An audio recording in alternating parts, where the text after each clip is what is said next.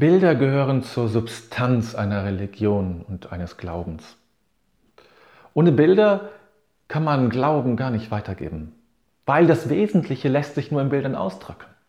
Lässt sich nur in Bilder ausdrücken, weil wir keine exakte Beschreibung geben können, weil wir uns immer nur annähern können, weil wir immer nur einen Schritt in die Nähe tun können, aber nie ganz hinkommen. Wir kommen nie ganz hin weil es kein Wort gibt, was das, was wir erfahren, in der spirituellen Erfahrung wirklich erleben, dass das wirklich exakt beschreibt. Und vielleicht ist es auch gar nicht wünschenswert, so etwas Exaktes zu haben. Vielleicht ist es auch ganz gut, dass wir immer nur umkreisen und versuchen es zu beschreiben, was wir gesehen und was wir erlebt und erfahren haben. Und das geht nicht nur der, der Religion so, auch der, Wissen, die Wissenschaft kommt, je tiefer sie geht, je kleiner die, die Teile werden, umso größer und bedeutsamer werden dann auch die Bilder, die man braucht, um das zu beschreiben, was man eigentlich gar nicht beschreiben kann, weil man es gar nicht sehen kann. Man kann Quarks nicht sehen, indem man sie in der Hand hält und sagt, hier ist es. Oder eine, die Quanten, das kann man nicht sehen. Man kann nur die äh, Reaktionen wahrnehmen und dann daraus schließen. Ja, das geht nicht.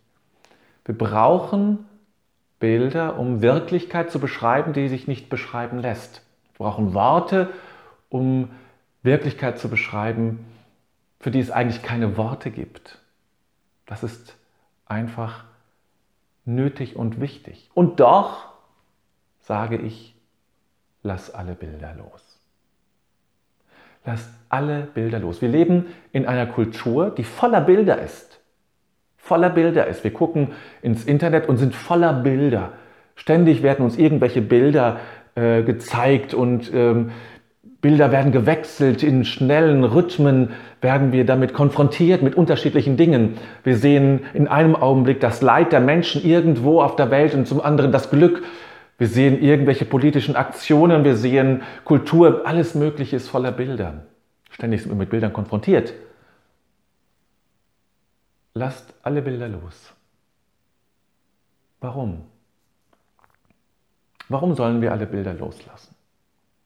Wir sollen alle Bilder deshalb loslassen, weil sie uns suggerieren, wir würden verstehen. Weil sie uns suggerieren, so ist es. So ist es. Das ist ein Ausdruck der, der, der, der Wirklichkeit und zwar in der exakten Form.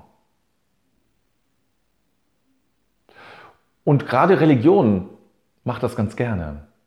Also im Christentum ist es äh, ganz typisch, dass man bestimmte Bilder festschreibt. Sagt, so ist es. Genau so ist es. Exakt, das ist es. Nur so. Aber das stimmt nicht.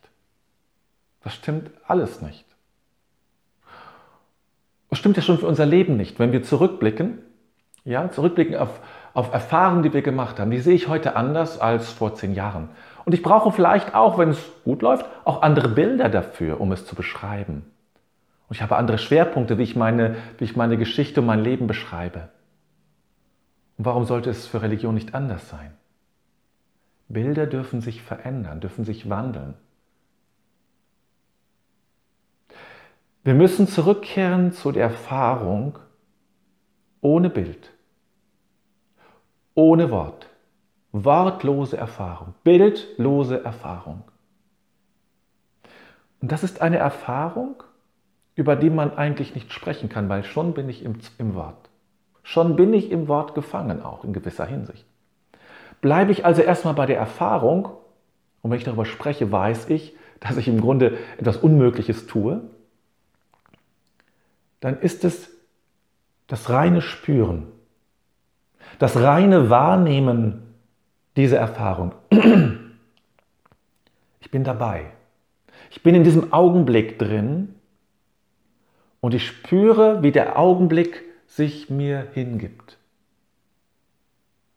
Der Augenblick gibt sich mir hin. In seiner ganzen Existenz. Und ich wiederum gebe mich diesem Augenblick hin. In meiner Existenz. Und so kommen wir zusammen und machen eine unvergleichliche Erfahrung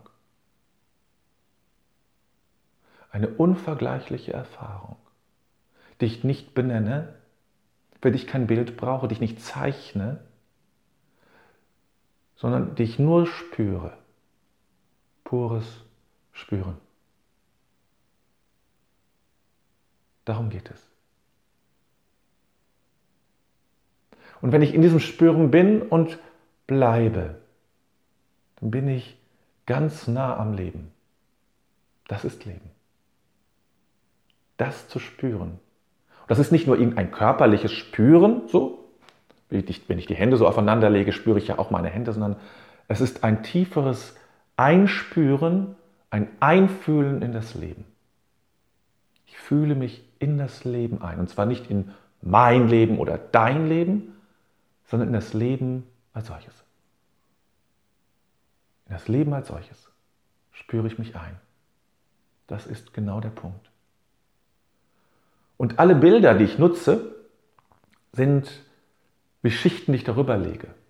Oder können es zumindest sein. Müssen es nicht sein, aber können es sein. Die Schicht, die ich darüber lege und die mich dann letztlich doch in einen Abstand bringen zum Leben.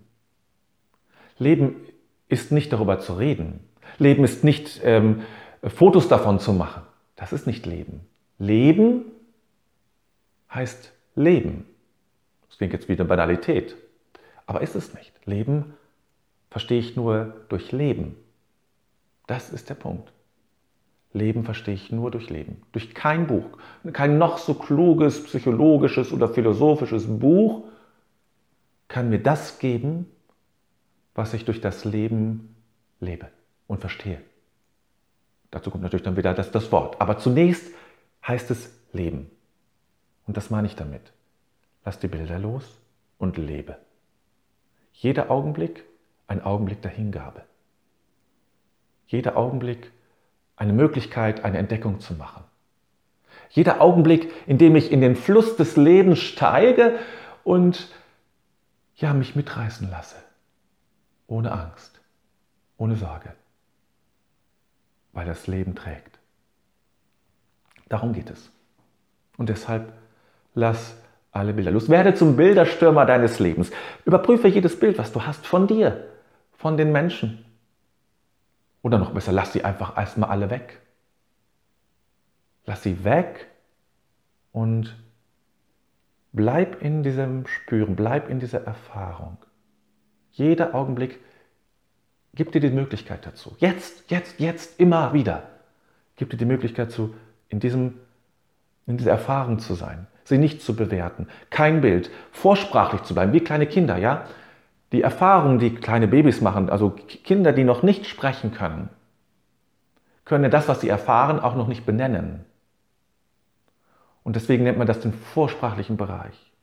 Und wenn dort Traumatisierung stattfindet, kommt man oft nur über den Körper da dran, weil eben es gibt dafür keine Worte. Sie haben es nicht vom, keine Worte abgespeichert, keine Begriffe, die dann mit der Erfahrung verknüpft sind, sondern Körperlichkeiten, körperliche äh, Symptomatiken, Phänomene, die man spürt.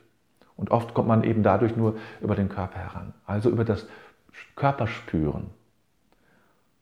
Und das können wir uns ein bisschen zum, äh, zum, als Bild auch wiederum nutzen, ja, in dieser Hinsicht schon auch als Bild, als Hilfe, nämlich in diesen vorsprachlichen Bereich zu gehen vorsprachlich zu spüren und nicht gleich zu kategorisieren.